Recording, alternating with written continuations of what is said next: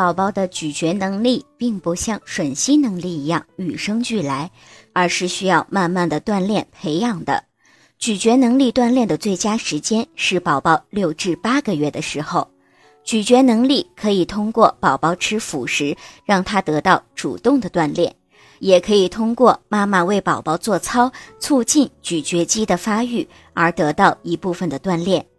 宝宝的咀嚼能力如果发展不佳，妈妈可以为宝宝做按摩操，辅助宝宝的咀嚼肌发育。具体做法如下：一、双手中指由嘴角向鼻翼滑动按摩，然后由人中穴向两嘴角按摩；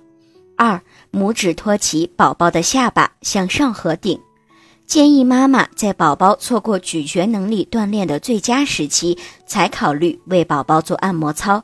最好的方法还是通过辅食让宝宝得到主动的锻炼。